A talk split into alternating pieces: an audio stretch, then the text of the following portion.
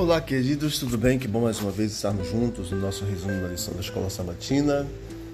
Lição número 10, estamos estudando sobre os Salmos e essa semana lições do passado. Salmo 78 é o salmo da leitura desta semana.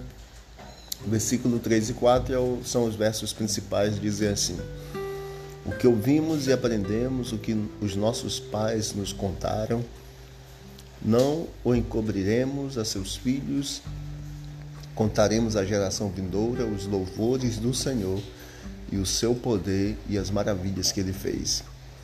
Salmo 78 é um convite ao louvor a Deus Todo-Poderoso, porque ele demonstra o seu poder, suas maravilhas, seus milagres e seus prodígios.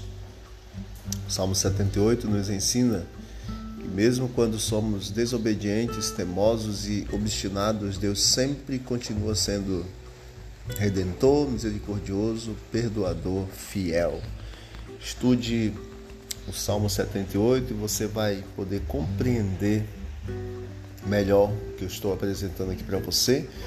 Aqui nós vemos que Asaf, que é o autor do Salmo 78, ele estabelece ali três momentos importantes da história de Israel, como o êxodo, o estabelecimento em Canaã e a época de Davi. E uma lição importante que jamais devemos deixar de confiar no Senhor.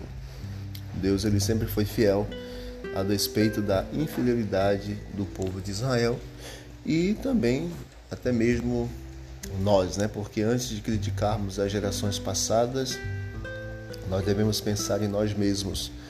Nós não costumamos também nos esquecer das maravilhas que Deus já realizou e negligenciar suas exigências da aliança. Acontece conosco também.